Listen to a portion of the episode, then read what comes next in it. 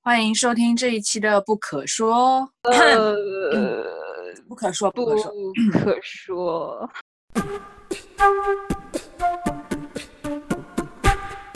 可能拖延也是你人生的一个礼物吧。始于微处，润物无声。就是其实他需要很大的耐心去跟你自己的身体去交流，去给他时间。欢迎今天的嘉宾 Linda。No，我要说，哎，我是要说什么？不，我就要说，你要说什么？我要说，我不管要说什么，我就是要说，对我就要来对来干。耶，来我们播客就是要不停的说，对对对对。哎，Linda，你是呃，我都忘了问你，你应该呃我们应该称呼你英文名吗？还是说要把你中文名也介绍一下呢？哦，呃，就叫我 Linda 就可以了，我中文名叫刘畅。对，啊，好的好的。是吗然后凯妹，我们我们好久没有没有做新节目嘞。不可说，不可说。真的是为什么？为什么没人知道。啊，没人知道，对对，没人，还好没人关注这个节目，嗯，对，还好阅订阅量不高。毫无压力，毫无压力，想做就做。对对对，所以今天今天就赶紧哎，赶紧抓个时间来，然后也邀请了 Linda，然后 Linda 是我呃啊认识几年了，三年了吧？我三年之前对，你对是我陪，对，你是陪伴我就上完硕士的一个人，对的。啊啊，真的啊，哦，因为我在上对上硕士前去台湾嘛，然后就认啊识你，然后硕士结束，然后现在结束一年了嘛，对。哦，哦，天哪，那我要在你的毕业帽上签个名啊。不可说，不可可说。是，然后然后 Linda，呃，之前我认识你的时候，应该是了解到你那时候大学本科是做社工嘛，和社是是社工吧，社会工作嘛。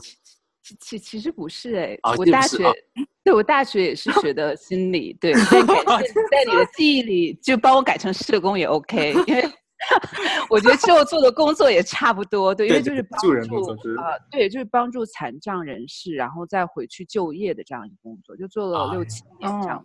对 谢谢你给我台阶下，然后啊，谢谢你，就顺着下来了，对对对对，然后然后对对，因为有做助人工作方面，然后呃后来又继续念呃心理研究所吧。对你后来念的是那个学院很有趣，所以今天也想聊聊那个学院了。嗯你可以介绍一下吗？啊，可以呀、可以呀、这个学院就是，我想可能如果在台湾的朋友应该也会很熟悉这个名字，就嗯是阿德勒学院，它其实就哦叫 Ad、Adler University。哦，，对，其实就是用他的名字命名的，因为因为是他当时一个很啊、就是追随他很多年的学生，然后开办的这个学校。对，所以嗯他温哥华其实是他的分校，他主校区是在 Chicago，是在芝加哥。啊，这样子、啊。对，哦，这样。那我觉得台湾经常啊啊，就台台湾很流行阿德勒，我就想说这个，对，现在很流行。啊，了嗯解了解了解。对，其实因为我亲哦亲子那个地方，嗯嗯，对，其实因为我知道这两天要来讲阿德勒，然后我就在想说，哎，我说我这两年在阿德勒有什么想，就是有什么想分享的吗？然后我就想到一个有趣的点，是我之前没有跟人分享过的点，就是因为我想到阿德勒，其实很多人就会讲说，比如他的理论啊什么的，其实我们这个阿德勒学校，它阿德勒是它其中的一门课，是每个人都要必哦修的。之后你可以再去多修，如果你真的想要学这个，但其实它还蛮多元化的，你可以去修不同的。不同的流派啊，然后不同的话题啊都有，嗯，但是我觉得我们学校有趣的就是，我觉得它整个从办校的风格，包括它选址，我觉得都很阿德勒。就是 我、我不知道，就是对，就怎么说呢？因为大家如果了解阿德勒的话，其实他是第一个就是 community psychologist，应该就算是社区的心理、哦心理学家。其实他很嗯关注就是社区这一块儿。那阿德勒这个学校，呃，其实如果了解温哥华的人呢，知道温哥华有两所最有名的大学，一个是 UBC，一个是 SFU。对，那我大学是在 SFU 读的，SFU 是在山上，UBC 是在嗯海、海边，就都是嗯最美的地方。然后阿德勒学校在哪里呢？在市中心。然后它不单单是在市中心，而且呢，它它待的这条街呢，就是它街的左边。啊，哎，是左边嘛？我有点左右。街的右边吧，对，街的右边的一条街，就是这个城市温哥华应该算是它的阴影的部分吧。就是温哥华的东区，在这个地方，就是你可以看到很多吸毒啊，然后犯罪啊，然后贫穷啊，流落街头啊，是这样子一条街。但是在这条街的右面呢，呃，这条街的左面就是这个城市最繁华的地方，比如说奢侈商品商店啊，或者是高楼大厦、银行啊。然后这个学校呢，就刚好在中间分水岭的这条街上，所以经常就是从我对从我们的那个图书馆看出去的话，你就会看到，可能就是马路上流浪的人，但是在他身边经过的可能就是西装革履的人，所以我觉得就是蛮有趣。他其实选址的时候也是有考虑到，就是希望你可以看到，我觉得是希望你可以看到人生就是很多不同的面吧。嗯。嗯，听你这样说，我想到那个，就是感觉它是一个大隐隐于市的一个 学校，这个理念就啊，这说的很好，嗯，还挺隐于市。入世的，嗯，你觉得这个会对你在里面学习、培养你们这些有没有什么价值观啊，什么这上面的影响？嗯，哦，这是个好问题，嗯，你这让我想到就是呃。我记得我们就是大学一年级的时候吧，当时就是因为他这个学校会讨论很多社会的问题。其实温哥华有存在很大社会问题，就比如说瘾君子这个部分，或者流浪的人群很多。然后我们当时在讨论说，啊，他们的生存状态啊，什么这些。但是那个时候我有一个特别大的感觉，就是因为阿德勒这个学校确实不便宜。就是它并不是一个很便宜的学校，就是来上这所学校的人，你就可以看到说，好多人可能当然了，我们可以带学生贷款这样子，但就是嗯，不会说是流落街头的人，就是你至少要有一定的存款，对不对？或者你可以借。然后当时在讨论这个部分的时候，就是讨论着讨论着讨论，大家自然而然就停下来了，然后就面面相觑。然后原因就是，我觉得那个时候好像就是集体一起，大家意识到一点就是。我们在说一个人群，但是这个人群并不在这间教室里面。嗯哦，在座的每一个人，没有一个人是在那个人群里面的人。嗯，所以我觉得当时那一刻对我来说冲击是蛮大的，因为我是在想说，就像我之前做的，比如说帮助残障人士，那我自己也会思考说，那我是以一个什么样子的角色去。就是我是一个什么样的角色去跟他们互动的呢？所以说，我觉得那个，我觉得我现在没有一个答案，但是那是一直让我思考的问题，就包括现在和客人或者来访者，呃，去互动的时候会去思考的问题吧，或者去思考的点。我不知道有没有回答你，我觉得我只是对跟你，嗯，有那个感觉，就是我觉得好。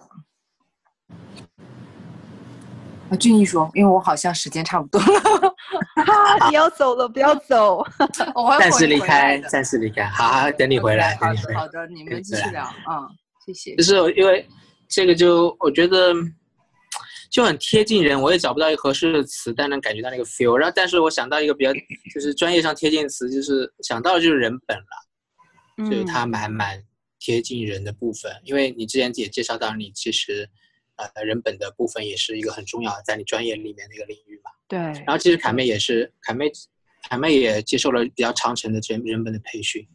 嗯，之后也可以聊一聊。那这是，哎，那个阿德勒应该也就是一个很人本的一个非常先祖，对不对？对，非非常非常。因因因为我去读过他的自传，就会发现说。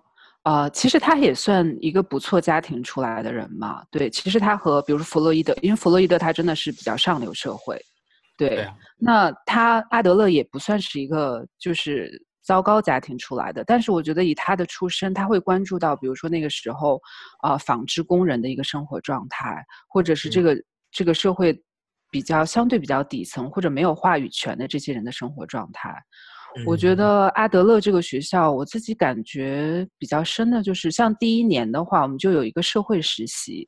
那这个社会实习其实是表面上看，其实是跟心理，就比如说心理咨商这块不是直接挂钩的。它是要求你去选一个社会问题或者是社会族群你自己关心的，然后你去做一个两百个小时的为他们去服务，或者是贴近他们的这样一个工作。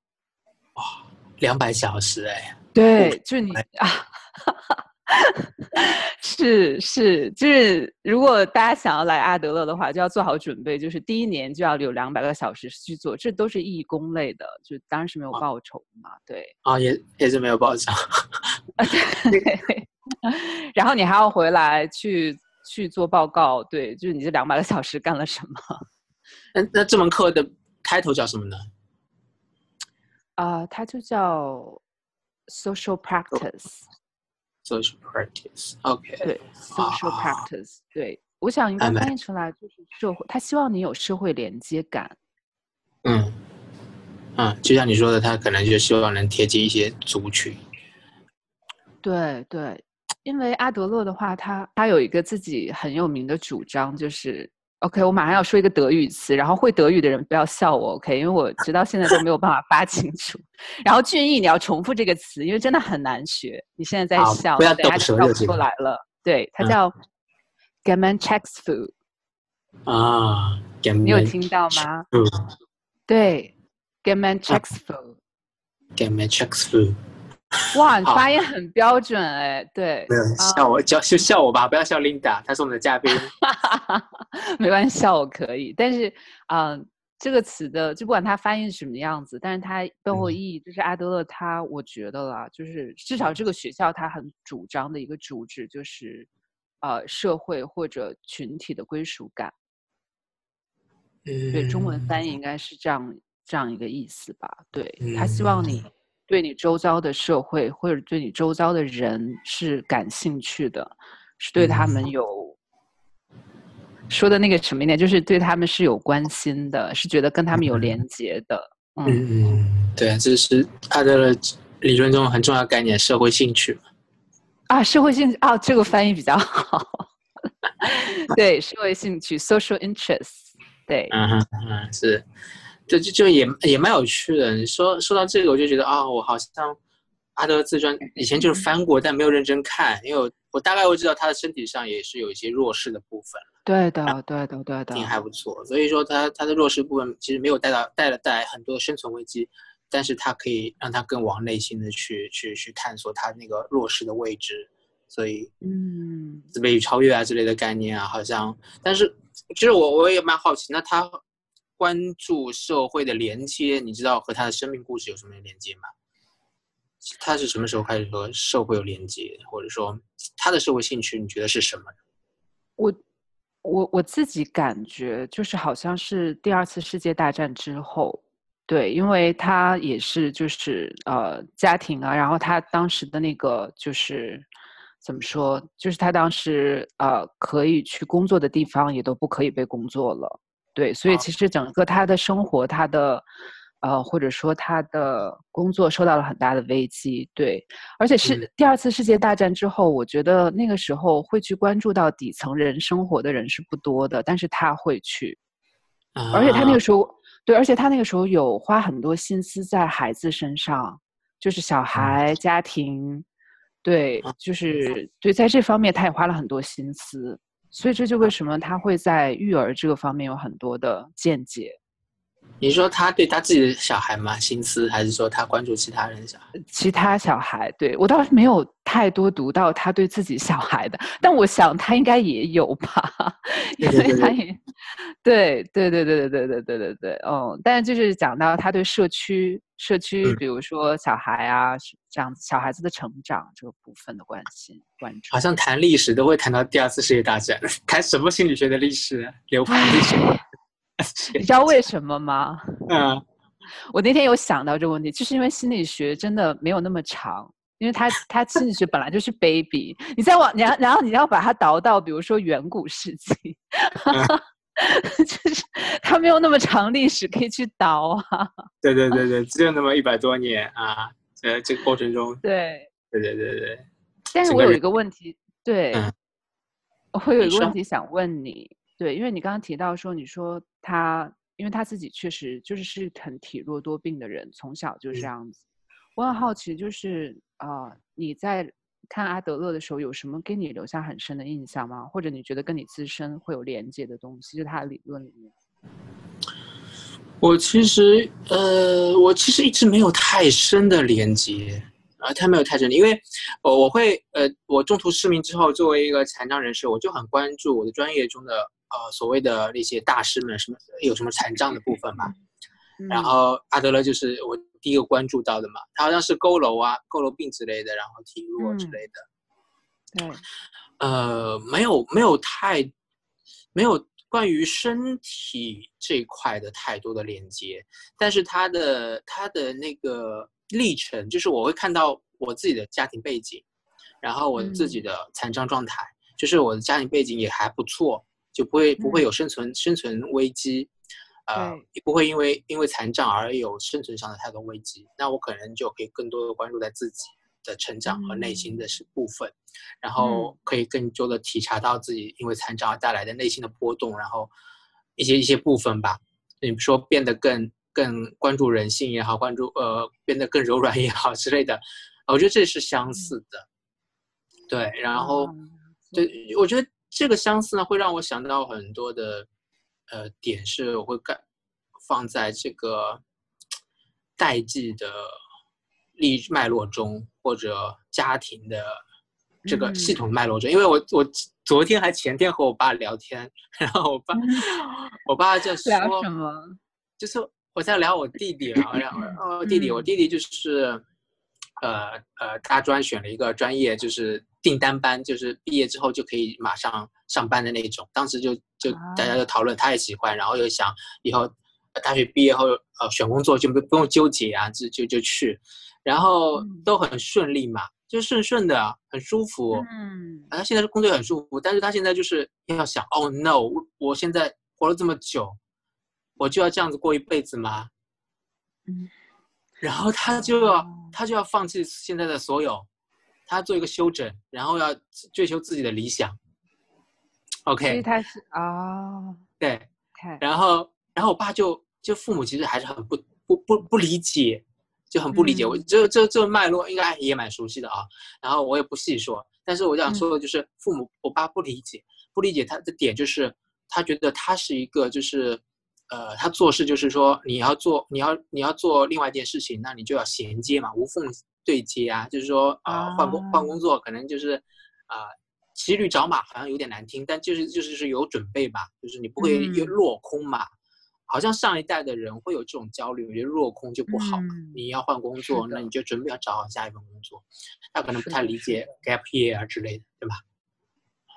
你你有机会吗？对，gap year 在国内，我觉得没有 gap year，只有焦虑。是的，不可以有 gap，因为我觉得那小朋友就小学生，真的，我回去看了一下，就是侄子侄女。时间呢？你要去玩啊！就是，对我觉得被填的很满。嗯，对对对，就是就是，真的是这样。所以，呃呃，在聊到我要父亲啊，我我爸就是说，嗯，他就是这样子的人。那然后他说，不知道为什么我们或者说我弟弟怎么会出现这种状况。然后我就跟他解释啊，我就说你要想啊，你当时呃一直想着下一步，是因为你也没有退路啊，就是爷爷也不给，也没有给你很多的。资源，爷爷可能就是那边就是一贫如洗，就是你没有了，你你你你的工资收入停了，你下个月就真的没有了。但是你不一样，你看你奋斗了一辈子，呃，为我们其实打下了很多基础，然后呃，我我们就会心中就会想，哎，呃，我们放弃所有，至少家里会让我们去去做一个冒险的话，家里也是会能够支持我们冒这个险。啊，我弟弟也是有这样一个一个和我讨论，也是有这样一个想法。我觉得是啊，这就是。呃，我就跟我爸说，你看你奋斗一辈子，其实是给我们 创造了这种机会。然后，然后他就笑，他说：“哇，对啊，就是难道是轮回吗？真的要真的？这就他说他早年算命，然后算命的人就跟他说，你老了之后。”你的东你的家，你你所你所积累的东西都会被你的两个儿子给吃光用光，最搞笑。是不是太搞笑？但但是爸爸会不会也蛮有成就感？因为听你那样讲，我会觉得还蛮有英雄的感觉，就是为两为下面的孩子挣到了，就是让他去冒险的机会、冒险的资本这样子，让他有冒险的可能，是吗？对对啊，我觉得是，我觉得他会笑哎。当我去这样去诠释的时候，他就是很，他就 笑着 说轮回，他不是无奈说轮回，但是是很开心的说，也很有趣的一个诠释。嗯，对，我觉得这个这我也觉得代表了一定的时代性吧。我觉得，而且这个这这种就是家庭一代一代的一个变化，我觉得还是有一个脉络，呃，可以去追寻的。对。是真的是蛮有意思的，所以阿德勒放在他的家庭中，嗯，就像很多哲学家好像也会在一个呃不太需要考虑生存的危机的时候，他可以更多的思思考哲学的部分。那阿德勒可能在心理的部分也会有更多的思考。对，那回到你的问题，回到我自己的部分，对啊，我觉得就可以花这么长时间，对不对？读博士慢慢读，也不急着毕业，对不对？然后很拖延。对，这是一个啊，一个一个背景，可能拖延也是你人生的一个礼物吧。也许要过一段时间才能感受到它的馈赠。啊，是啊，这，就就慢慢在弄东西啊。对你，你就像，对啊，就像这样子。因因为 你刚刚有讲到，哎，对，其实你刚刚分享里面，我刚刚有想到好多啊。嗯嗯，你说。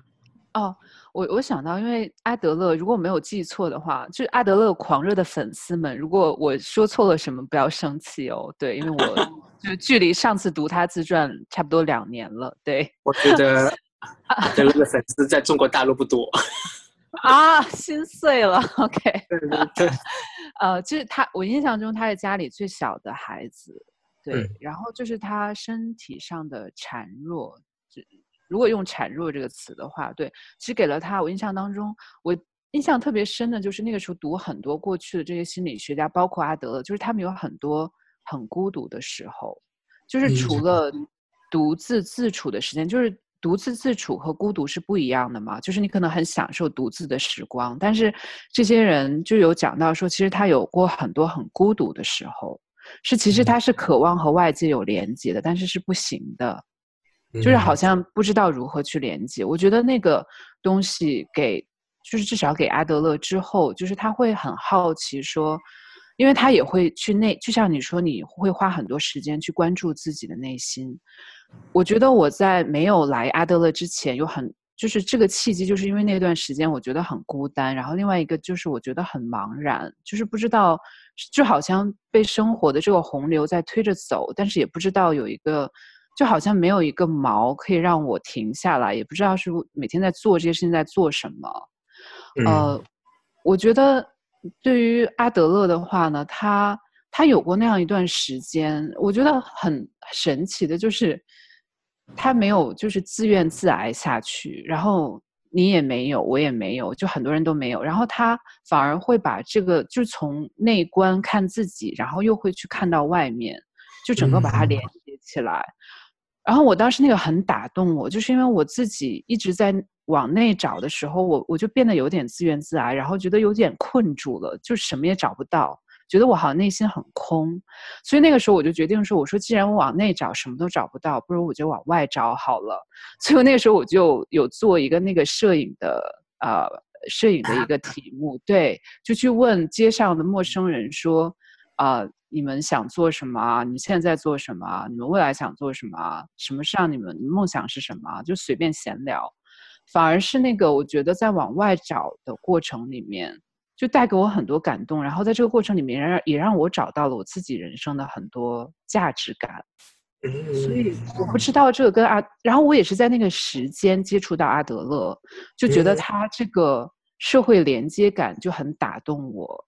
对对对，对对，就就就很有连接感。我也是啊，就是我封闭了，就是有一段封闭期，就是失明之后，然后也不知道该怎么办，然后更多自己待着。但是真正让我开始重生的，就是我和社群连接，和 disability 的社群连接，那那种感觉就是哇，真的是太棒了。然后，然后包括现在啊，现在整个博士生涯，其实呃很多。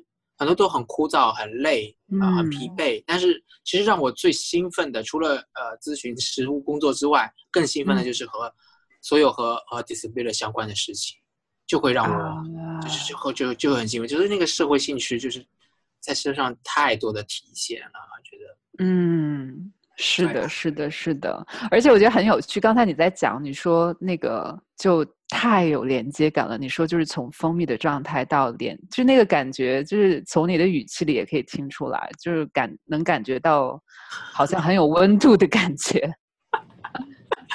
是是是，对。说到这个，就要说一下你的输出了吗？我的输出，我的输出是什么意思？你的书。呃，你你出书了吗？你的那个摄影的之类 没有啊？但是要做一个影展，对，结果这个影展本来今年要七月份嘛，然后结果就因为疫情的原因，对啊，然后其实是会在北京做，然后我又回不去，就更好的是推迟到明年了，对啊，回七九八吗？啊，不是在七九八，好像是在一个博物馆里面吧。因为我我其实是其中的一部分，他当时就是有很多其他别人的新锐展览的都有。对，OK，OK，但你没有出书是吗？没有哎，但是还是希望可以出。啊，对，这就是想到拖延。对，啊，对啊，对啊，因为因为可能就是还没到一个很圆满的机缘吧，就是一个点，可能还需要再再。对，其实有一个很实际的问题，其实我也我觉得也是可以分享的。最实际的问题就是，呃，因为他们都是陌生人，对，然后有一有一些人是在台湾拍的，有一些人是在呃温哥华拍的，对。那其实就是我自己是希望可以找到这些人的同意，就拿到他们同意再出。所以我现在拿到就是百分之六十吧。对，还有百分之四十，要不然就是没有联系方式，要不然，其实我觉得这个就又回到，比如说我们资商关系这一块，我自己就会想的比较多，因为会觉得说，如果有一天他翻到这，虽然说就肖像权是属于，就如果公共场合的话，肖像权是属于摄影师的，嗯，对，但是我就我会想说，如果有一天是我拍到的这个人，他翻到了我的书，打开这一页，他看到。是开心的吗？还是是是希望看到的吗？就我不希望给他一个惊吓，你知道我的意思吗？对，所以就遇到了一个很实际。嗯，OK，四百分之四，因为他们说其实你找应该能找到，对，就扯远了。嗯啊，嗯，但但我就觉得啊，智商师就是带着专业伦理到生活中。或者你可以说，就是像我这种 baby 自伤师，就真的是你知道吗？每一步我都走在格子里，对，很不想出格啊，这很好，很好，很好，对，安全，安全，然后也是对自己的一种训练，我觉得是这样子。不过，呃，你刚才提到一个什么肖像权，就是在公共场合属于摄影师啊，这个点觉得蛮有趣的。嗯，就可能在摄影圈里是不是也有伦理讨论之类的？是的，是的，是的，是的。所以，嗯，好，扯回来，扯回来，扯回来，扯回来。对，要扯扯回到社会兴趣，我觉得啊，我们实际上是助人行业吧，好像社会兴趣或者说助人不会加。嗨，凯妹回来了，我回来了，看到凯妹了，欢迎回来。我们现在聊到重要的。阿德勒，哦，然后再聊阿德勒的故事背景，以及聊到阿德勒就是提出一个重要概念——社会兴趣的部分。然后我们回顾到我们自己的生命故事，为什么我们也是和呃怎么和社会社群的连接会让我们觉得更有意义感，或者让我们有那个生命的力量感。哦哦，所以我现在也在想到，其实我觉得对任何智商师或者我们专业来说。啊，都好像和社会兴趣这个这个概念在我们身上都很好用啊，因为我们好像都是希呃希望助人的，然后我们也和更多的社群和人连接，我就是会去做一些事情嘛，在社会兴趣这个点上去创造一些意义，好像是也是我们价值观中很重要的点吧，对吧？是是的，是的，对，好，然后。凯妹好像慢热，慢热，慢热。因为他会接。你不是讲到一半吗？那个生生命故事。对对对对对。然后然后，哎，就是阿德勒的部分，就是差不多是这样。等会凯妹你想说，就继续可以说，我们分随便聊。我觉得，等一下，等一下，好干，突然觉得，突然觉得是一个好。急刹车，就好了，阿德勒你可以走了，sorry 阿德勒。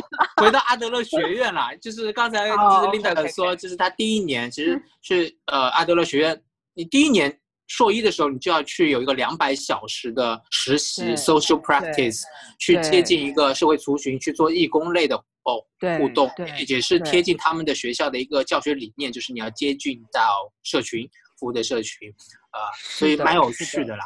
然后可不可以请 Linda 继续介绍一下你们这个受训课程？除了刚才提到两个点，就是你们阿德勒学院的特色，一个是阿德勒流派是必修课，第二个是其他，是然后其他其他是都可以选修，也有其他更多选择。然后第二个特点是有一个 social practice 的课程。好，那还有其他的吗？如果介绍介绍你这个这个呃这个研究所的项目的话，啊嗯，这是个好问题。他其实，嗯，对，突然突然在搜索我的大脑，过去两年我都干了什么？因为我脑海中习，就是也会有专业实习，对吧？你们专业实习有然当然对，第二年的话就是专业实习，专业实习它是这样子，就是你要满啊、最低限度是七百个小时，然后七百个小时里面有大概二百个小时是就是跟客人的一对一的或者团嗯体吧，对，嗯嗯嗯呃，然后大概有一百个小时的督导，对，然后剩下那，OK，就是七百个小时，对，挺正呃这个然这个可以考证吗？是可和考证的时数要求是相匹配的吗？还是说更高的要求？嗯，因为温哥华是这样子，它其实就是呃，它确实有一个认证的体系，对，它倒是没有一个证，它是有一个认证，我不知道这跟考证是不是一个意思，对，因为最后这嗯个学校最后它结束的时候，你要通过一个答辩，对，嗯。就是你要这个答辩通过了之后呢，然后你才可以拿那个毕业证书，然后他也是希望你如果想当挂牌的咨商师的话，在 BC 省的话，对，他会有这样一个限制，就比如两百个小时啊，然后多少个小时的督导数啊，好像是七十五个督，七十五小时的督导数就可以了，对，嗯。嗯，然后当好。然对，就是这样子。是是考哦 license 嘛，对吧？对对对对对对对对对，就是是拿是需要嗯在学校外去笔试吗？哦，不需要，它就是有一个认证的，它其实就叫有一个，就是有一个认证的机构吧。对，这个认哦证的机构呢，它就是专门来管理 BC 省所有认证的咨商师，然后确保你，对，如果你有任何问题，你也是去告他们。就是如果客人有任何问题的话，你可以去写信投诉。对，啊，就认证机构有有这个责任是是是对，是监管的意思。对，它其实就是一个监嗯管的组织。对，那这个其实说到这，就会让我觉得说，我其实会觉得很有保障，在温哥华做对啊对啊对，哦对呀、因为我会觉得，当然了，这个认证组织一方面要保证就是来访者的权益嘛，就确保我们都是，就如果我们是认证咨商师的话，一些最基本的都是满足的。那另外一方面就是，他也不会说不分不分青红皂白，就是去指责一个咨商师，他还是会就也会去保护咨商师这样子。嗯嗯，对所以我觉得它是双向的。那这个学校，呃，对，就是你从这个学校毕业的话，它会帮助你满足这些所有的资质。哎，那你们你们的毕业要写论文吗？毕业论文吗？啊，对，就是它有两个选择。这个学校是这样子，对，这个学校就是你可以选择不写论文毕业，或者写论文毕业。啊，对，真好！卡妹有没有很好？对啊，那大家难道有人这样还会选那个写论文有什么好处吗？哎，这又是个好问题，侃妹。因为因为因为侃妹现在就卡在毕业论文啊，爆料根没空写。我想问一下，就是国内这是一定要写论文吗？国内台湾中国台湾中国大陆更变态，呃呃逼，中国大陆就是很很特别的一点，就是大学生你也需要写论文毕业这件事情。在台湾，就是你如果是大学生，嗯你就不用不是写论文毕业的啊。对，那我们在硕士的时候，呃，基本上还要写论文毕业，因为台湾的培养模式还是这个更实务、实务、实务研究者取向嘛，所以希望一定要做研究的。哦，了解了解了解。那在温哥呃华不写写毕业论文会有更好的好处吗？对啊，呃 因因为我如果是我自己的话，因为我知道我是一个就是很抗拒研究的人，而且我觉得研究也不怎么喜欢我，所以我就不要跟他死磕了。对，呃，但是这个学校就是他，他其实也有博士生，他有带硕士和博士，就是他有分两种。那如果你写论文的话呢，写了，因为你只有写了论文之后，你之后才可以拿到一个应该是 Doctor Degree 吧？对，应该就是一个博士的。如果你将来想读博士的话，你需要有一个论文。但如果你之后不想读博士呢？但是你又硕士毕业了，你没有写论文的话，你之后有一个另外的头衔，就叫 M.D.，它叫 Medical Doctor，它这个就是更偏向于实临床，对，它就叫临床博士。就你可以，如果你不写论文的人，你可以之后去读一个临床博士。这个在北美的话，就是并没有，就是大家觉得这个只是你自己的，对，就你自己。可能喜欢研究，不喜欢研究，自己的喜好问题，我就不知道在国内会不会有这样子的，或者在台湾有没有这样子的。但他的乐是 台台湾还是要写。对，是台湾国国内虽然有专硕和学硕之分，但是啊，但是但是对，其实也有也有参考类似啊，就专业硕士和学学学学学术硕士还是学位硕士之类的。就是当年当年我那时候是第一届，算是第一届吧，心理学上面专业硕士和学术硕士。然后，呃，当时直观的区别就是，你专业硕士就是两年就可以毕业，学术硕士就可能是三年毕业。哎，然后我们当时都是为了为了保守一点，大家都认为是三年的更好。然后后来发现，其实两年更好，早点毕业。对，反正之后都差不多，也是要学论文毕业，然后之后该读博的还读博，该怎么样怎么样。对，哦，是这样子。哎，讲到这个，我就突然想到，说我当时选阿德勒还有一个原因，就是因为我感觉啊，因为我自己心理学读的，就大学读的是啊 SFU 嘛，西门菲沙大学，它它就是比较注重于研究这一块儿。对，那我选阿德勒，就是因为阿德勒他确实不怎么，也不能说不怎么注重研究，但是他更注重实践吧。对，就所有的教学的老师的话，都也是在行业里面，就在不同的领域里面在做，比如也有青少年的、亲密关系的、创伤的，或者成瘾的，就是他们本身在各个领域是自己的专家，然后来这边教课，我就觉得好像很，就是很很接地气吧，就是很很接近，而且他们的话语就是。讲课的方式也通常是比较互动型的，因为他们，我我印象第特别深，就是第一堂课那个老师就跟我们讲说，他说你千万不要叫我老师，他说因为我看你们的话，我会觉得将来我们是同事，他说我希望跟你们是一个交流的关系，对我也很想听你们的新的想法，对，啊，哇，所以可能我，嗯，嗯。所以这个可能也是我选择他一个很大的原因，就会觉得说，呃，师生之间的关系好像更亦师亦友吧？对，这样子。嗯嗯，好棒！哎，就是你说到老师，我就想到以前你跟我分享过，啊，老师都很有魅力，然后你们的老师也 也自己也很 social practice，对不对？他们就是会，我记得。你之前说有一个老师是专门呃协助原住民啊，对部分，我觉得真的很棒啊。对，那个老哦，我对我也很爱那个老师。我觉得这个学校真的就是，可能我最大两个收获就是收获了很多非常好的，我还是愿意叫他们老师了。虽然见了面还是只只叫名字，在在心里会觉得真的有传业受到解惑。对。嗯，然后再一个就是可能收获的是同学，对，嗯一起一起上，因为同对同学台湾的，是不是听说台湾同学蛮多的，还是大陆同学都差不多？我的那一届其实会讲中文的只有四个人，就整个两年下来会讲中文的只有四个人，然后其中一个是台湾，呃，两个台湾人，然后一个香，一个在从香港来的啊，然后一个就是我，对，哦。哦，对，但是有台湾的 老师，但是我们那个学校有台湾的老师，就是也很厉害。对他应该是就是有动力取向背景，但是和他聊天，我常常就觉得就是如如沐春风，我觉得那个那边的那里面老师经常给我的感觉就是他和你讲话的时候，就会让你觉得你是这个世界上最重要的人，你说的每一句话 都很重要，哪怕是在楼梯间突然遇到了，然后他就会整个转过来，然后看着你，然后就是深深的看着你，然后听你讲话。我的妈呀！让我想到了吴希娟老师，我不知道为什么就浮出了他的那个那画面。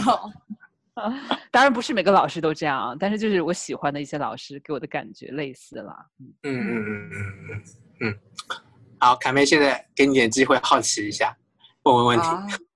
啊，我怕我说的太多。嗯，没有，因为阿德勒学院前面一趴我没听到，我觉得就我们我们好像还是在阿德勒学院，就是我觉得老师这一块，就是我自己也感觉，嗯，台湾的很多老师也会给人一种如沐春风的感觉。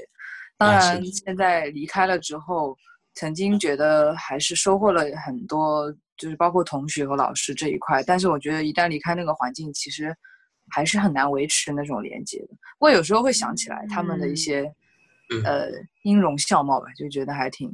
音容笑貌这个词，就就会想到哦，这个情境如果是那个老师，他一定会这么说。然后，哎，这这就是很重要的一个点，就是内化。内化一个，比如说，呃，做督导的时候，其实，呃，我还蛮喜欢的一个理念，就是督导的最终目的就是帮协助受督者形成自我督内化自我督导，内化一些东西之后，形成那一种自我督导的方式。我我觉得，我我也我也我也很希望喜欢那些那些片段，就是当我遇到一些困难的时候，我就突然想到，哎，如果是他，如果是这个老师这个人，他会怎么做？突然就有一种，呃，蛮有力量，就是充满的感觉。对对，不过我也感觉，就是因为回国半年多开始个人职业，我会觉得其实大陆的个案的需求和台湾的个案也不太一样，就是还是有一些文化差异在那里。所以，呃，有时候以台湾的方式去面对，其实很容易，呃，就是也也也遇到僵局吧。我觉得，因为我很好奇，就是刚刚俊逸说好像有网络自商的部分，这个。是因为 Linda，你最近也是在做网络咨商，然后你面向的群体是是哪里的一群群众？嗯。哦，你刚才分享那个，如果将来有机会，我还蛮想多了解。就是你说，呃，就是在台湾和和在呃内地，你接触到客人会有不同。对，其实这也是我自己最近感受蛮大的。就是我其实主要面对的是讲英文的客人，但是现在也开始接一些，因为我现在在就是入住的诊所是一个台湾人开的诊所，哦，所以就是现在会有一些讲国语的客人。然后也有接几个内地的，就是在在在大陆的客人，对，会觉得很不同。嗯嗯，对，就是我会感觉我常常我我常常觉得自己自己就在僵局里面，偶尔我不在僵局里面，我会很开心。你遇到是什么样的僵局？啊，就比如说自伤方式，因为体感就我就可能聊到哪里就到哪里。嗯，就是。体感治疗这个东西呢，它其实我觉得，我最近在想，它其实就是始于微处，润物无声，就是其实它需要很大的耐心去跟你自己的身体去交流，去给它时间。所以我感觉和就是比如说啊，特别是国内的一些个案去交流的时候，这个没有任何诋毁大家的意思，只是就以我自己小小的范围，我就感觉大家。就是很希望快点看到一个结果，快点给我一个，就好像我这五十分钟哇，我现在已经开始了，你赶紧告诉我一个方案，你赶紧跟我说一下，或者我要告诉你这个，告诉你那个，我常常就会觉得哇，被淹没在这种紧迫感里面。但是和比如说和呃当地的客，就在和讲呃英文的客人交流的时候，我觉得这个有原因，是因为就是心理咨商已经在这个。在他们这个国家里已经很久了，一百多年历史了。就是大家好像很了解心理咨商是什么，所以他也不会觉得说，就他来找你聊天，他其实是一个很放，就是很很多时候是一个放松的状态。他不会觉得说你要给我建议，他不会觉得你是医生，他不会，对他不会给你一些你不是的角色让你去扮演。嗯嗯，那这种差异。呃，就是有一个因素，我想排除一下，会会不会和付费有关？就是是就是讲中文的或讲英文，他们的付费是一样的吗？就是自费的部分。我自己也有想过，呃，因为我讲英文的自费客人也占一半吧，对，然后另外一半是对是 benefits 是他们的福利在付，对，但也有一半是自费的，对，嗯，我感觉和自己付，对。年龄层是怎么样？就是你说那些求建议的，大部分是比较年长的吗？还是年轻人也会这样？哎，我哎，这个是个好问题，突然让我想到，呃，年长一点吧，就是也不能算太年长，比如说四十岁，四十岁左右。对对对，对，就那我觉得差不多。嗯，我觉得国内也是差不多的情况，因为。大部分其实年轻人，包括留学生，他们都还是对心理咨询有概念的。他知道有有中期、长期这些概念。然后，嗯但是遇到四十岁往上，稍微有一些呃呃年年资，然后呃不管他的付费怎么样，我觉得他会更期待说马上解决、彻底解决这种这种情况，然后没有那么习惯去往内去看自己。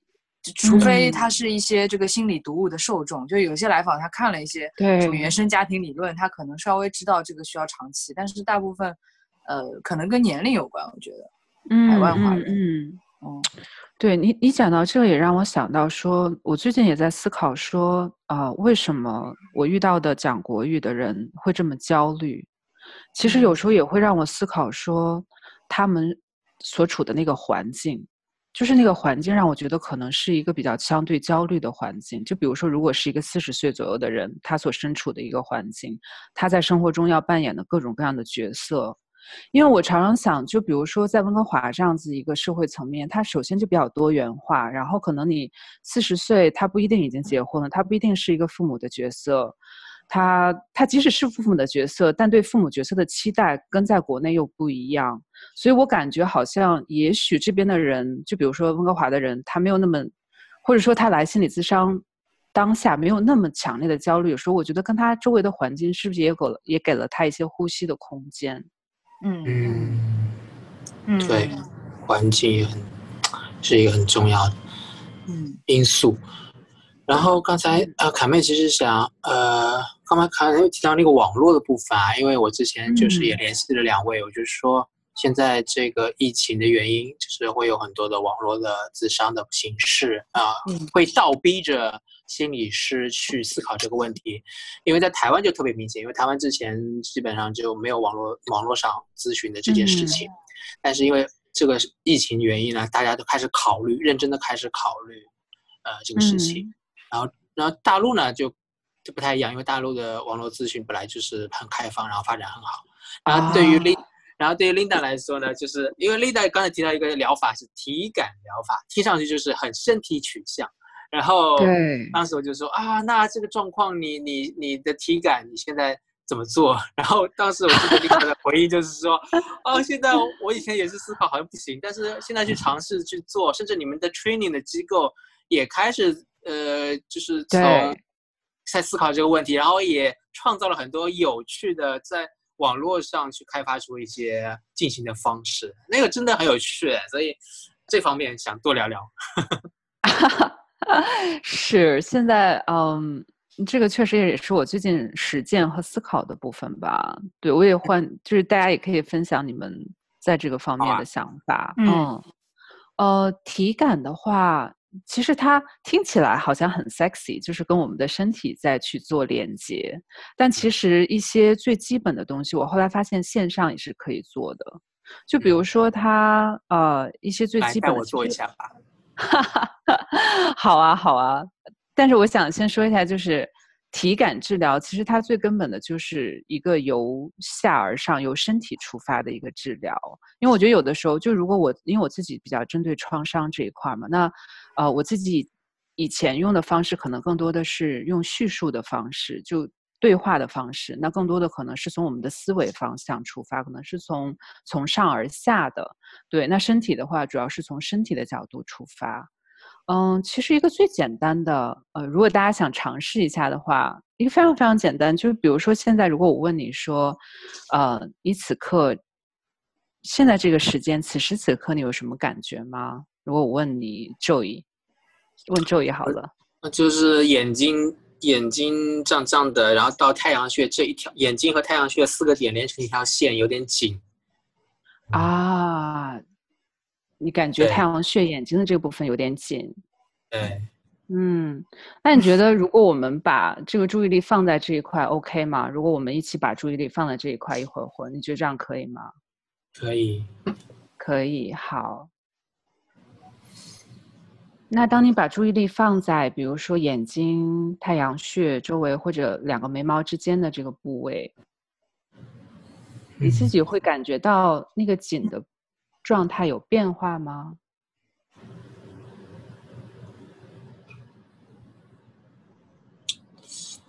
好像现在眼睛的部分还好，就是嗯会把那个感觉好像就慢慢的，哦，现在又回来了。刚才好像眼睛部分没有，然后扩展到那个太阳穴的两个点，但是当我说啊好像又回来了眼睛的部分。所以它是在它是在移动的，是吗？这个紧紧的状态是在移动的。嗯，好像是，嗯，那他是你在在提醒我话，好像他在什么？不说话，他在提醒我好 少说话，话他在太多提醒你好像不说话的时候好像就好一些。嗯，不说 不说话的时候就好一些，好吧？所以你给他的，所以在你心里的想法就是有一个意义出来吗？你觉得这个锦，如果这个锦会说话的话，你觉得他会跟你说什么？如果这个锦的感觉，如果它可以有语言的话，或这个胀的感觉，嗯，好难啊！我不知道他会想说什想不到也没关系，对，嗯，那没关系，那就不用去想它。嗯那你想做一个尝试吗？就是我们在现在感受到这个紧的同时，我想问你，身体的其他部分有没有哪一个部分让你觉得是没有那么紧的，或者觉得是甚至可以有一点点松弛或者舒展的感觉呢？肚子，肚子啊，那现在可以把手放在肚子上吗？嗯，嗯，你可以跟我说说肚子是什么感觉吗？肚子好像肚子的温度好像比较低一些，冰冰的。冰冰的，所以是舒服的感觉吗？是觉得是相对舒展，没有那么紧张，还是就是就是一大坨肉摇晃在里面，然后软软的。软软，就是很舒服，摸上去啊？了解了解，好。那现在感受这个的同时呢，我想邀请你，就是如果不想做没关系哦，对，但嗯就只是邀请你，就可不可以意识到自己就是同时你的眉毛和眼睛是胀的，太阳穴是胀的，但是嗯呢，你的肚子是可能有一点凉，然后软软的，是舒服的。你可以让你自己的就是意识在这两个部位就是来回的游走一下吗？嗯你就是体会对你身体、你的眼睛，然后眉毛、太阳穴是紧的，嗯然后呢，再慢慢体会肚子，肚子是放松的，是松弛的。嗯，嗯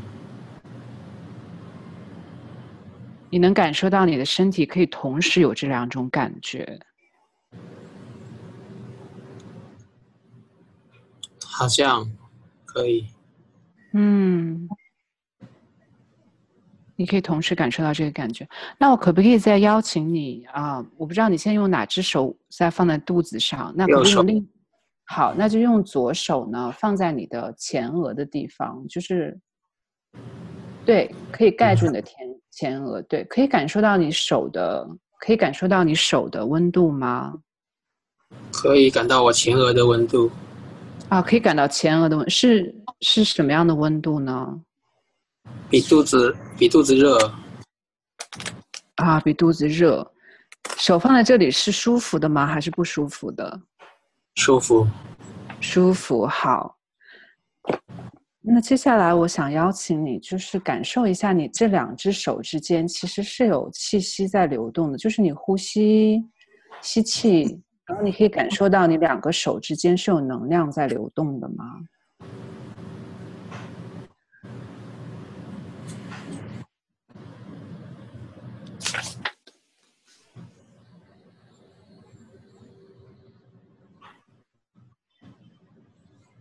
是通过我的手臂吗？嗯，不一定是通过你的手臂，可如果通过你的手臂也可以，就是两个手掌之间可以感受一下，比如说从你的脸到你的呃喉喉咙，然后到你的胸腔，再到再到你的腹部，是这两个手之间的距离，对吗？嗯嗯，那可不可以感受一下两个手之间的距离，是不是有一些气息在流动？如果没有也没有关系。或者只是单纯的感受一下两个手之间的距离，在你身体上的这样一个距离，有一些连接，但流动暂时找不到这种感觉。对，没关系，没关系。嗯，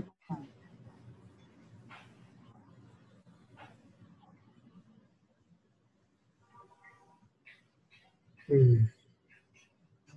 如果觉得手累的话，可以就把手放下来了。嗯，嗯，嗯，我想问你一下，现在感觉前额这里有什么变化吗？就是跟之前紧的，或者那个紧的度跟之前有变化吗？还是一样的？他现在有一种，嗯，麻麻的感觉，扩展开来，舒展开来的感觉。嗯，往什么地方舒展呢？就眉心这边，就是上眼皮这。呃，了解，了解，了解。好的。对对对。嗯，那你觉得我们在这边啊做一个收尾可以吗？就让让暂时让这个麻麻的感觉让它停留在这里。好。好，谢谢，谢谢你回来，谢谢。啊，我觉得谢谢你配合我。哇，有种 body body mindfulness 的感觉。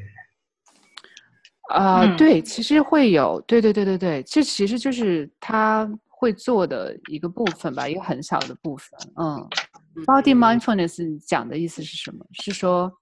呃，正念嘛，身体的正念，对对对对对，对我觉得其实跟我之前在那个线上沙龙，因为他是一个香港的体感治疗师带的，然后挺像。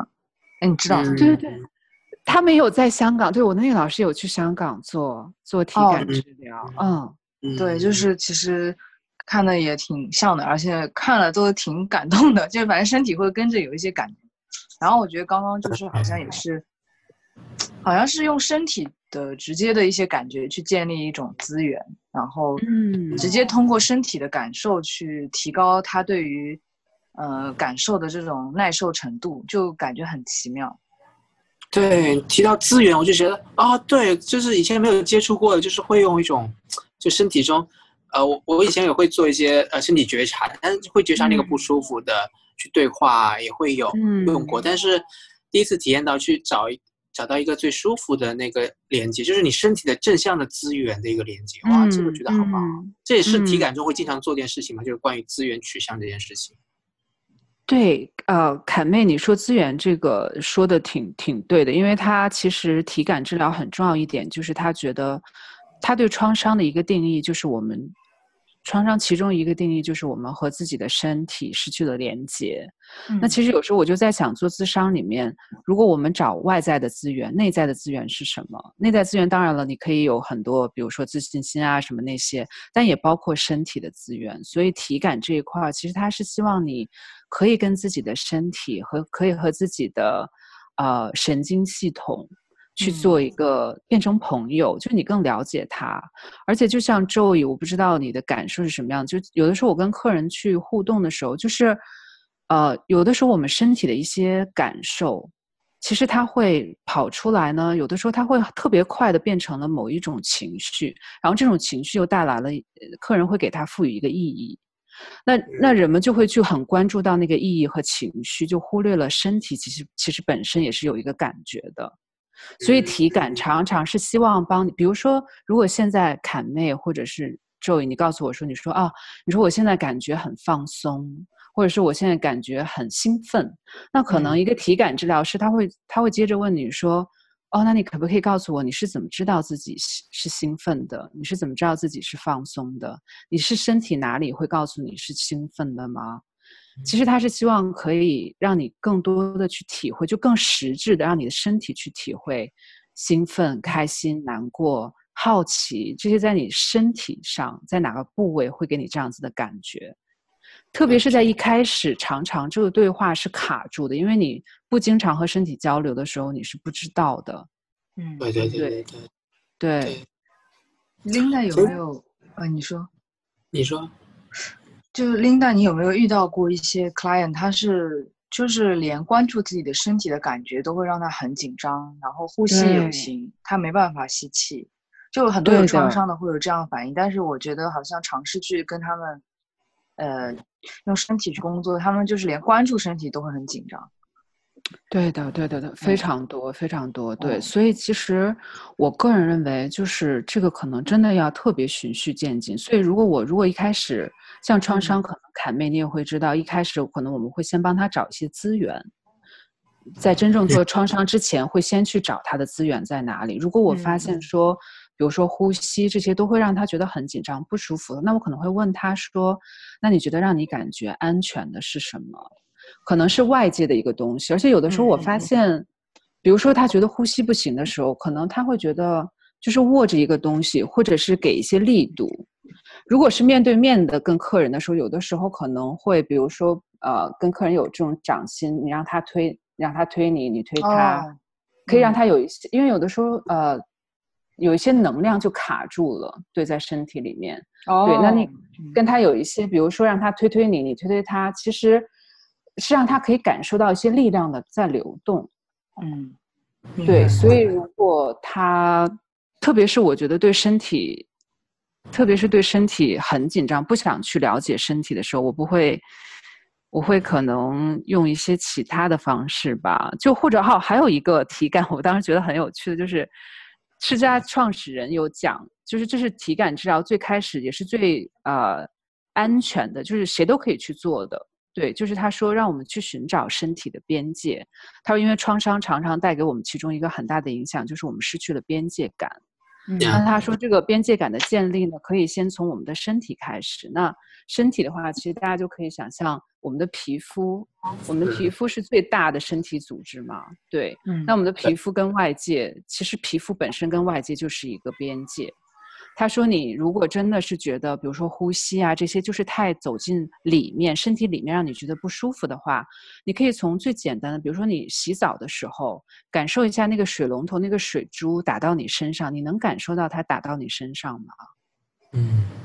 对，要不然呢，就是你可以，比如说用一只手敲另一只手的手背，就是 tapping，就轻轻的敲。嗯，敲的话，敲完之后你自己有感觉吗？像有的我的很多客人，就是他敲完了，他根本不知道自己在敲自己的手。可那时候我会跟他讲说，我说，没事，知道你在敲自己的手，你有一只手。你是有手的，或者有的时候你可以让他就是全身都可以，就是他可以去，就真的用手拍一下全身，对，就让他意识到他是那个 tapping，嗯，对，其实就想让他认识到说我是有一个身体在的，嗯，就是我有一个脑袋。我其我后来发现，就有一些特别焦虑的客人，有的时候就是让他意识到说，哦，我有一个这么大的身体在这里。嗯，会会带来一点力量感。这么大的身体，对，摸摸我的肚子，其实我有这么大的肚子，柔软肚子。会有的时候，我觉得那个童年创伤，有的时候就是小时候，比如说我们那种无助感，其实会带到成年嘛。我常常觉得创伤就是，虽然事件发生在过去，可是你还是在跟当下再去做工作嘛。对，有的时候我会觉得。呃，如果你当下觉得很无助啊，有的时候可能是小时候那种情绪跑出来，那有的时候去去拍打一下，就是或者是看看自己的，我有手、我的胳膊、我的腿，去抚摸他一下，会让他意识到说，我现在是一个成年人，就是我不再是那么小的无助的自己。对，这个也是会涉及到的部分吧。嗯。嗯，这个就和卡妹的 DVT 也有很多连接，D DVT 里面应该也有很多做类似从身体取向做一些技术吧。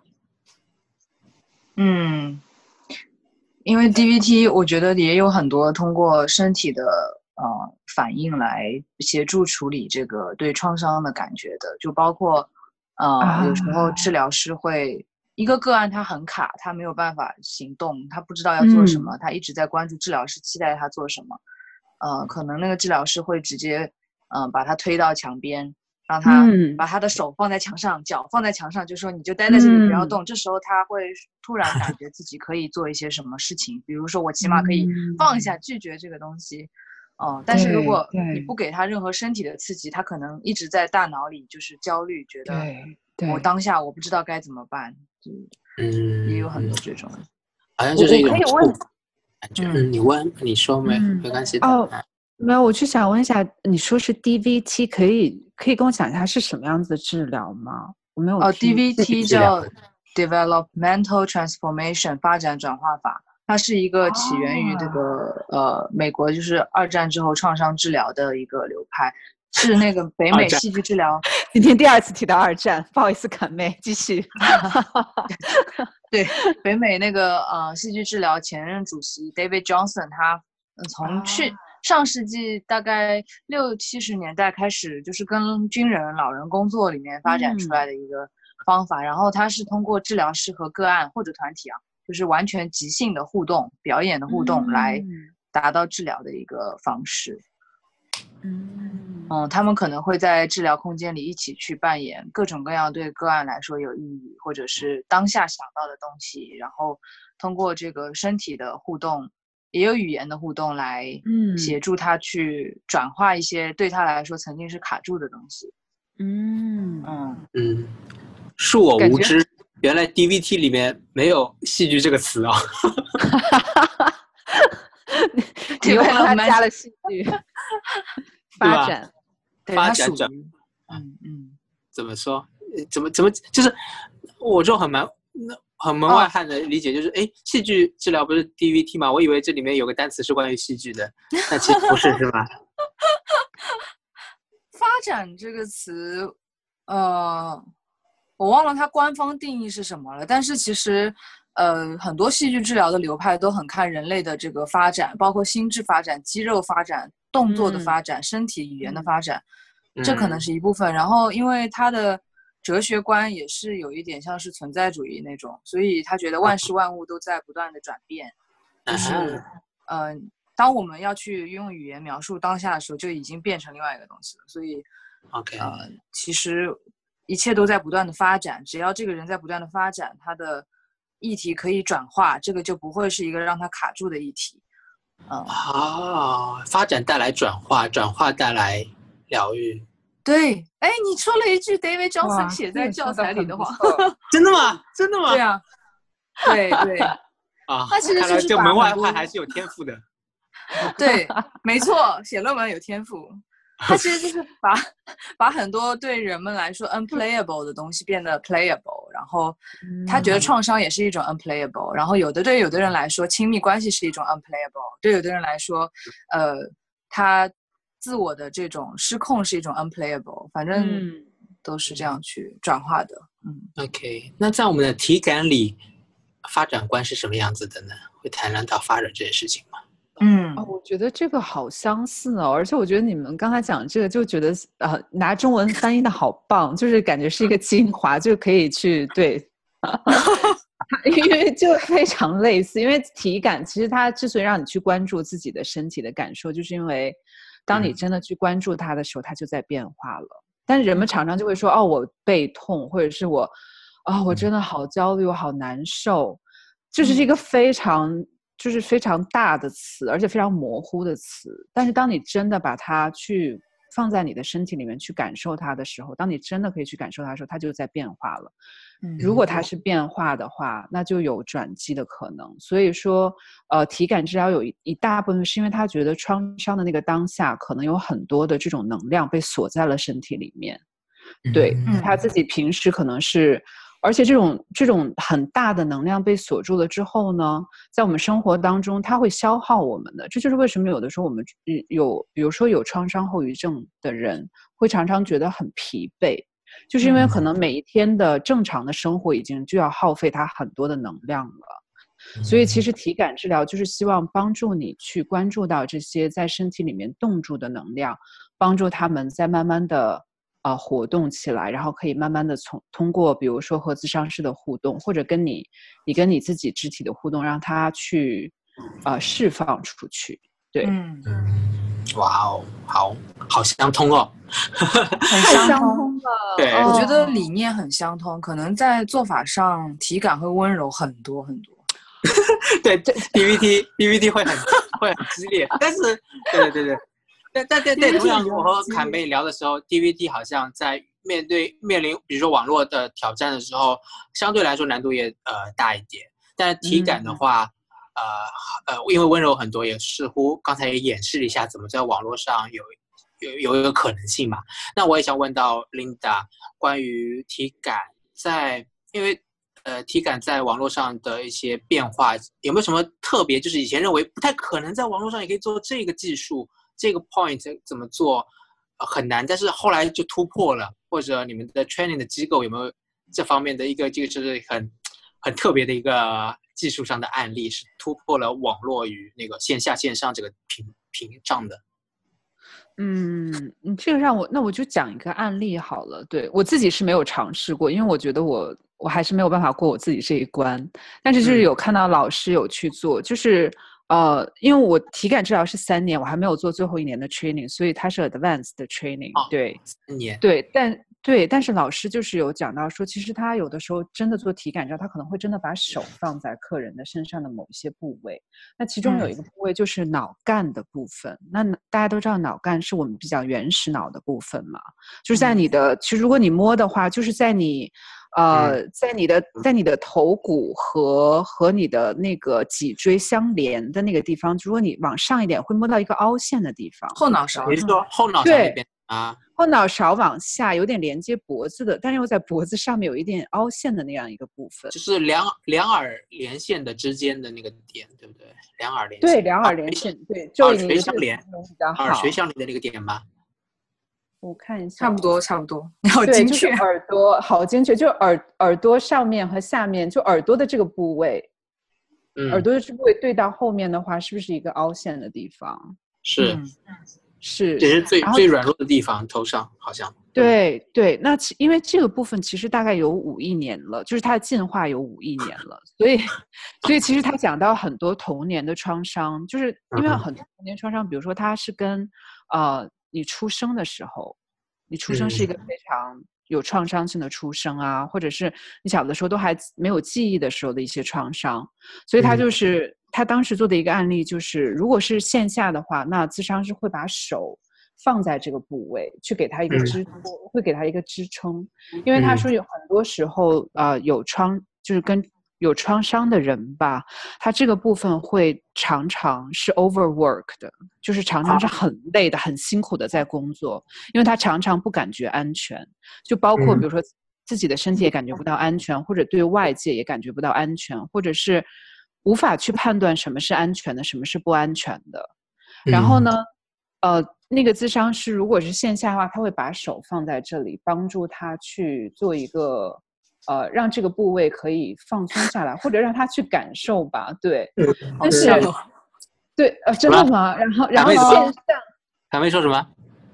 我说很像，就是像因为 DBT 有时候也常常会让个案就是拿出个案的大脑，让个案看一看，然后有的个案就会看着他掉眼泪，就是好说他好哦黑，好好硬，然后或者就是这样，对，好好相通，你 这个补很相通充。真的是对，因为他就说有的客人就会说哦，就会默默流泪，就说你太辛苦了，你一直在这么对。工作，对，嗯。然后嗯，然后线上的话，其实他就会说，他说，呃，翻译成中文应该就是就是说，他说我现在把我的关注力放在，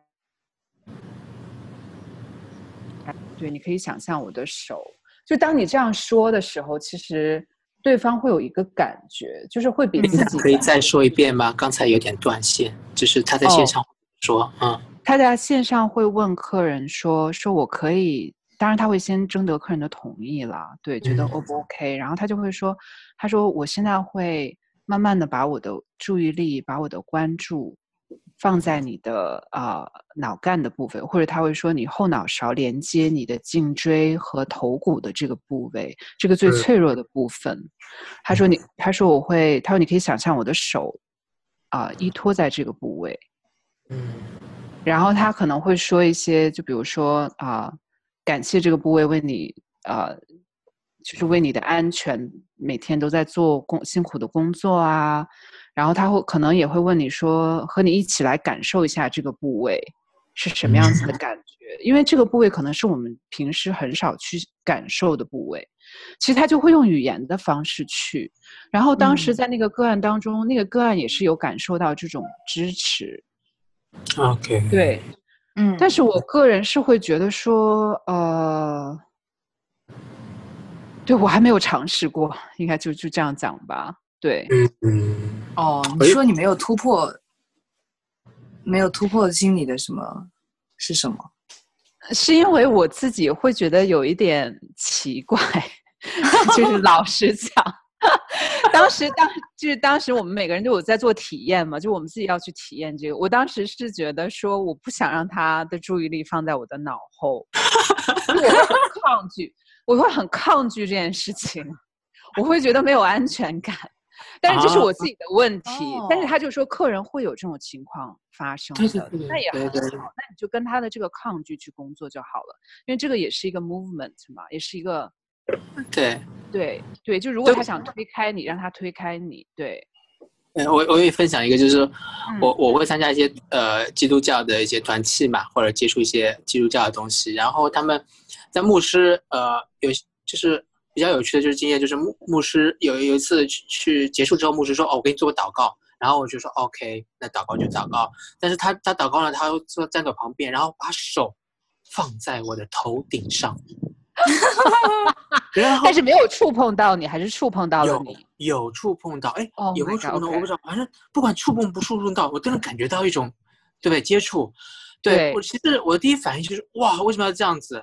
但是我就去试着让自己接纳，因为我我我本来就是想去接触更多宗教的东西，然后呃，然后但是他帮我祷告的时候，我就感觉到一只手在你头上的时候，然后如果你接纳他，就是然后对你说些话的时候，你真的就是很有感觉，就是那种感觉就是是的，是的，就是和和和上帝连接吗？还是怎样？反正总之头上的你做一个接触触觉上的一个接触的话，和你说些话。都觉得催眠效果就增加了一百倍这样子，催眠效果 之类的，或者暗示效果等等的，我觉得嗯，很有很有意思啦。然后也是对应到那个抗拒，其实我也是蛮抗拒，但是我因为我也会告诉自己去体验，但的确真的就是很特别，就是同样说句话，摸着你的头，放在你头上一个部位说一句话，和站在你旁边说一句话，啊，真的不太一样。对，是的。的确是不一样，而且我我感觉刚刚那个场景，DVT 肯定会发生，但是 DVT 因为他说个案是完全可以，就我们角色可逆转，个案是呃完全可以说我不要，我要把手放在你头上，或者说。或者说你不要用手，你可不可以用用用你的尾巴之类的，就是。呃，我觉得那个就让我想到那个可发展的那个概念，其实就是每个人就我们的不可玩和可玩中间有一个重叠区，那个是我们的可发展的空间嘛，可能是一点一点去加上去的，就好像 Linda 不能接受他直接想象他把手放在后脑勺，但如果他可以加一些别的什么，嗯，或者这个场景有一些微妙的不同，你是可以接受的。就我觉得，嗯，这个好像也是。一部分嘛，就是，对对对对。你说这个，你说这个好棒，就让我想到，你知道，就是体感治疗温柔到什么程度？就是当时，因为我就跟他讲说，我说我有这个抗拒，他就说好，他说没关系，我不会把手拿回来，我会把我的这个注意力拿回来。他说，那你就去体会我说的这句话。我说了这句话，我将要把我的手放在这，你是一个什么样子的感觉？就是他会把它，对，就只是这一句话哦，我都没有放，我没有说要放上去，我只是说我们接下来要做这件事情，你身体发生了什么变化？我一瞬间就体会到，说他只是说他要做这件事情，我的肩膀就整个就是紧起来了，就感觉我要战斗还是逃跑还是要干嘛？就很夸张，好细腻呀，好细腻，天哪！所以他就会细到这种程度，因为就像凯妹，你刚才说了一个特别好的点，就是我很喜欢你说，啊，如果客人可以跟我讲说，我不要，你不要这样子，其实我会觉得是很 healthy 的一件事情，对不对？嗯？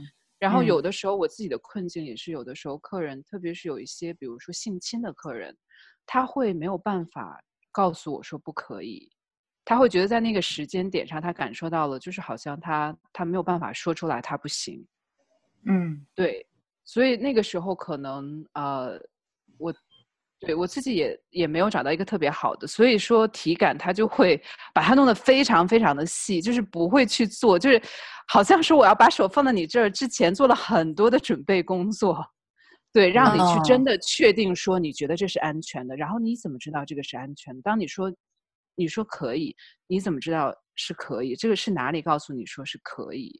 就他会花很多时间让你去体会这个部分。嗯嗯嗯，嗯，那体感的部分，如果在一个团体中，你在受训过程中有关于体感的团体治疗或者体验吗？它会是什么样子的？可以给个 image 吗？真嗯，没有哎，我我没哦有受过团体的团体，体感是什么？团体，对，体感就是说大家做圈圈，然后一起来 做这个。以以团团呃，就是以团体的形式，然后体感的治疗治疗流派去做团体，我不知道那是会一个什么样的想，就是我突然想到，哎，会不会有这样子的部分？我觉得，我觉得应该是蛮有趣的吧。对，但是嗯可能要做一些，因为我是觉得，就就像之前可以线下，呃，现在线上也是，因为一个班很多课很多人，那如果一起也会做一些这样子的，呃，老师会做一些引导啊什么的，那大家就会有很多不同的感受出来。我我觉得可能不不能是一个太大的团体，嗯啊，就尽量小一点，对，这样大家都有机会可以去跟自己的身体对话一下，这样子。那在你那边的受训，你三年的受训基本上也是就是会有一些集中呃集中的工作坊是吧？还是说每天每周去上课这样子的形式？哦，没有，它其实就是第一年，呃，每一年都是三次，一年分三次，一次是四天集中的，然后哦他把这三次都给你打散了，分开，因为你。哦就你学完了这一次之后，他希望你去可以去工作，然后回来带着我，对，然后中间你要接受督导，然后你就再回去做四天，然后再督导去工作，再后来这样子。对，啊好像在大陆打算开也是这样子，啊，真的啊，打算开你哦要不要去上？凯门要不要去上？挺想上的，有点贵。没事，把我们这期播客抛给他，说我们帮你拉，给 给我们两哦，给我们对哦，对不对？我们帮他做宣传，然后嗯，给两个播客名，给两个名额。因为据我知道大陆还没有开呢吧？啊，十哦万人民币这么多吗？对，嗯，会啦，基本上大陆的系统的专业的好的课程都是这种价位。嗯嗯，三年嘛，差不多。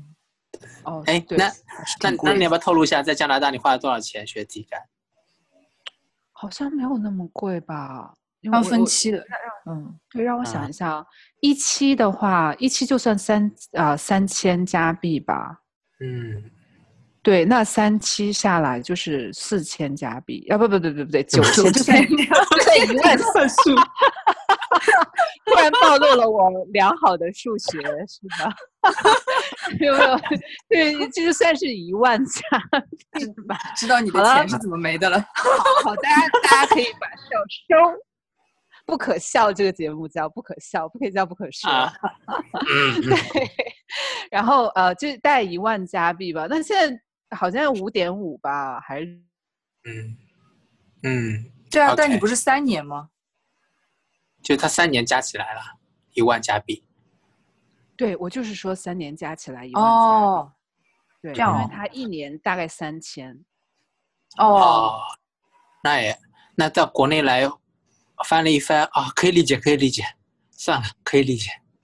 哦哦，这个我就想说一下，刚才我们是不是有提到就是收费的那个个个案收费？像呀，温哥华的话呢，五十分嗯钟就是大家标准定价，定价就是一百二十块加币。嗯那我觉得也就是呃八百六百七八百，六七六嗯六对六七百吧，或者是七八百这嗯样子。但是我觉得一百二这个价格在温哥华是一个大家可以接受的价格，就是以他们的工资这样子。可是我觉得如果国内的话，比如说你花七八百，如果像我家小城市昌黎县，那大家人均可能不到两千块或者一千块，你让他拿七八百去，就 sorry，我就走远了。但是，的确是，你明白我的意思吗？就是对啊，因为。对啊，花花这么多钱，当然希望是灵丹妙药啊，所以说当然希望智商是能很快解决问题啊，灵丹妙药啊，这样子。所以我就常常没有没没常常没有灵丹妙药，对，就对，让他们慢下来。呀，我觉得他们，哎，我想问一下侃妹和周宇，你们有什么很好的方法，就是跟从来没有过智商背景，让他们慢下来？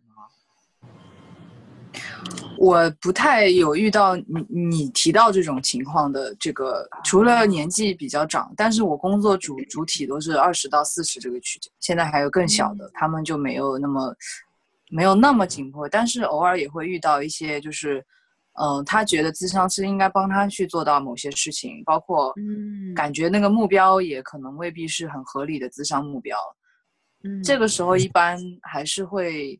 我觉得是了解之后会跟他讲一下自己对他的个案概念化吧，然后呃怎么去理解他现在的问题，那还有你的专专业的这个角度去怎么去帮他。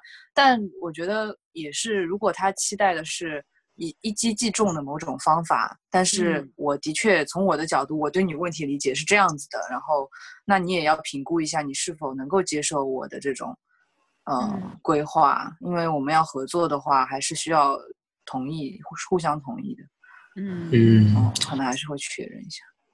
我觉得对我来说，慢下来这个事情，呃，首先会有一个评估，是这个他的不慢，他的那种焦虑是，呃，是移情性的还是现实性的？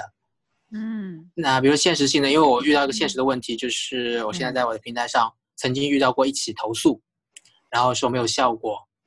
然后，但是我我知道的时候，我就觉得很惊讶，我觉得啊，不是聊的挺好的嘛。然后，呃，但是他就是一次嘛，他就一次，但是就是我我认为他会继续约，但是他期待就是一次有有有一个效果，就是得到一些建议。所以那时候我刚开始，然后我就去问我的主任，我说哦，那这种状况就是在讨论嘛。然后主任就告诉我，呃，其实呃他的做法或者他有一个建议的做法，就是在一开始的时候。和和你的客户，如果你能明显感觉到他是希望很快的有灵丹妙药的，你可以和他讨论。那前十分钟如果呃说明了情况，就是说一个教育的部分啦，对我们要进行的智商工作进行一个教育，进行一个互相的知情。如果他不同意，他觉得哦，我就是希望这今今天一定要有效果的，那我们也说哎，可能智商呃很难以做到这这个部分。那如果他觉得不 OK 的话，我们十分钟之内取消，在我的平台上他也是 OK 的，就是。啊，你十分钟已经进行十分钟，你可以取消的。和前台的工作人员说。所以有一些客户，所以我现在我现在的做法就是会和我客户聊一聊，如果他非常的目标性，一开始来的时候我就和他确认一下。那如果你能你能接受吗？因为我们可能会进行几次啊，才会慢慢了解你的问题，再评估他对这个的反应。如果他很不能接受的话，可能就不太适合和我咨询。也可能会吃个其他咨询师或者怎么样，那这是一个现实的一个评估。那另外一个的确也会有异性性的状况，他的那种焦虑就是他可能就是他的一个问题的一种表现，或者他带来的问题就是关于焦虑的。那那这个部分就是另当处理了。嗯嗯嗯，了解了解，OK。嗯，对，我觉得还有个国情差异就是。或者说社会文化差异，就是其实我觉得在台湾，我不知道温哥华什么样，但是台湾大家都会把很多的话讲的比较的委婉，然后比较的友善。但其实我觉得在大陆很多用户他希望的不是说很委婉或友善，他觉得呃这个东西挺好，但是没什么用啊。我觉得有时候在这边反而就是要跟他们讲的比较清楚一点，就是呃，我我我因为对你的问题不了解，我其实很难做一个很精确的评估。然后，嗯，就是话讲的也白一点，然后，嗯，呃，如感觉这样更接地气。对对对对对，对，真的。对，这个我也有感触。嗯嗯嗯，因为我觉得温哥华的人就是大家出了名的，就是温就是加拿大人就是太 nice 嘛，就是他们说加拿大人跟美国人的区别就是加拿大人太 nice，明明都已经心里很恨了，然后还在问你说今天天气怎么样啊？真的吗？加拿大是这样子的啊，加拿大人就是表面上是非常 nice 的人啊。哦，好想去啊！好为什想么去哦，现现在我我觉得现在我好想回国，有没有？就疫情太严啊重了，嗯对你你们不会想来的。现在，所以嗯我不知道大家有没有觉得疫情之后，就是这方面的需求也变多了。像我的话，我真的感觉就是疫情到现在，就是就是自伤的诉求的人特别的多，嗯然后就是嗯包括这种，因为我觉得他有一种就是 collectively 的一种焦虑，就是哎呀又被吞掉了半年。嗯，有点断 Collective 的哦没有焦虑后面没有了。哦，我就说，对我说，我感觉那个就是感觉好像这个焦虑就在空气里面，嗯就是会影嗯。响到嗯很多人。嗯，是是，这这个这个内容，我觉得我们可以再聊聊一期，卡妹，就是嗯。反正我之后也要参加那个，就是现在很多的讲座主题啊，或者工作坊主题都是后疫情时代啊之类的一个 title，、嗯，所以我们到时候看看扒一扒，到底后疫情时代是怎样一种空气，怎样一种嗯、对那种那种群体的嗯集体性的东西是怎么展现好啊，嗯，啊？刚好我下个月初要去武汉待工作坊，我觉得可以。啊，对，武汉，天哪！哦，嗯。你我之前你说我还没想到，对哦，你是去武汉待工作坊，哇，哦，对，想起来就很难过，因为我大学也在那里四年，就对，想想起了，啊想起了二战。没有，啊，这个梗你们没对有意识到 get 到，没有。因为刚才就是凯妹不在的时候，我和琳达有聊到，呃呃，二战，然后阿德勒流派，然后反正就是发现热谈任何的流派都会聊到二战啊，然后对，琳达就说，因为心理学历史就很短啊，对，然后这个哦短短历史中，二战就是一个很重要的事情。嗯，就跟我们是汶川大地震之后开始，对对对对对对对对谈哦谈中国，谈中国那个什么啊？心理的历史，就是汶川是吧？每一次所以我我一听到对，嗯就因为在国外看到的那些文献或者找到的，就任何跟创伤相关的十篇里面九篇都在写汶川地震，然后我就啊在想说，可是我们中国发展了，现在之后发就是它已经不能再代表现在的一个水准了，嗯，对嗯这个文献都是之前的了，嗯，对，就就说对防防火、防盗、防咨询师的的的的历史我觉得我就每次对对创伤的理念的更新好像就停住了，没有跟上。嗯国内是这样嗯。嗯嗯嗯，嗯，好啊。那今天时间我们也聊了很多了，两位还好吗？感受一下身体，哦，十二点，当下的身体。快八点，哎，我们刚好可以在八点对八点之前结束。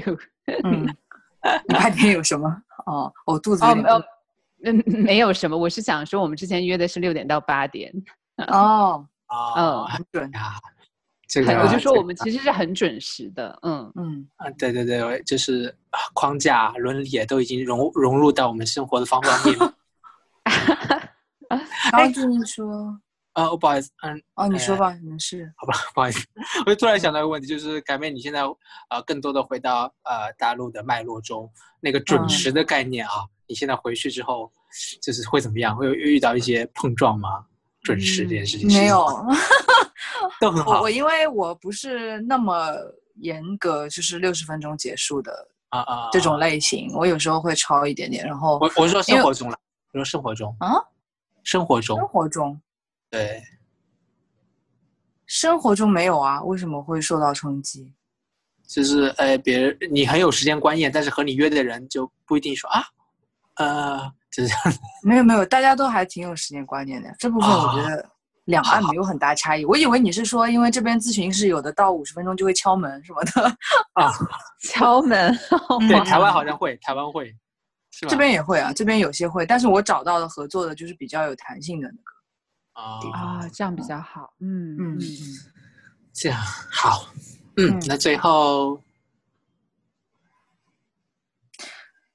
哎最后住。最后，最后不可说，其实也说了，对，最后回到不可说这个主题好了，嗯琳达有硬不拉回来，没有，我们觉得我们嗯，确实是。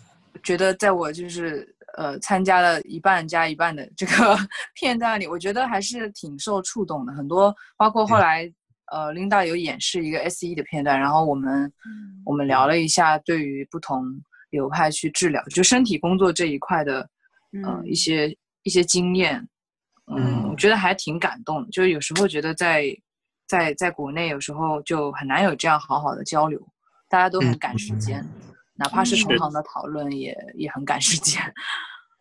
啊。而且整整个氛围也在阿德勒的光辉中，人性的光辉中。对，人性的光辉。哦，刚才讲到那个身体的那个部分，突然让我想到，就是我自己最近常常都觉得，呃，就是可能关系有的时候会让我们失望，或者生活当中难免会让我们觉得不如意的地方。但是我常常觉得，就是和自己的关系、和自己身体的关系的探索，总还是值得我们去多多去探究或者花时间的。就我嗯觉得这个部分是不会让你失望的。嗯，是如果给这个足够的时间，说到这个，最后想问一下，就是因为我嗯知道很多体感治疗师他们都是用，应该说用身体工作，身体都会吸收一些奇怪的，不是奇怪，就是一些能量。嗯，然后你会用什么方式去代谢掉吗？因为我听说有的人会做一些动作，然后什么能量啊就流出对去。我会做瑜伽，你会做些什么？哦，我自己就是两点，一个就是如果我每是就是 ritual 这个东西，我觉得挺重要的，对我来说，嗯就是每个个案与个案之间，这个中文应该怎么翻比较好？是仪式吗？仪式仪有式一个仪式，对，就是我个案和个案之间，就是个案结束之后，我可能会这样子甩手，甩手啊。对，哦，对，就是不不断的甩手。其实这样的一方面是，其实它是会让让我有一种放松的感觉，让能量流动出去。对，哦然后呢，对我会这样子做，然后呃会去洗手。对，其实这个对我来哦。说更多是精神上的一个就是结束。对，嗯然后呢，每天对每一天这个结束之后，其实这个是有调查显示的，就是说，呃，如果你去散步，特别是在有树的地方，树是可以帮助我们的那个就是神经系统去回到一个安全状态，就是树木啊、花草啊，它嗯有这样子的。对，最近有一个报道就就有写一个研究有写到这个，然后我我之前是不知道这个研究的，只是觉得每次出去去有树地方散步就觉得很舒服。我觉得就是运动就会帮我吧，对，这两个哦是我一定要做嗯的。了解，很很棒，嗯很棒，谢谢 Linda 分享给我们的听众伙伴。谢谢你很疗愈们。嗯，嗯谢谢谢谢两位，那我们今天的不可说就要停在这里啦。好，好，好，拜拜拜拜。拜拜。那祝你有个美好的夜晚。啊，谢谢你们，谢谢你们，嗯，美美好的一天，拜拜。美好的一天，拜拜。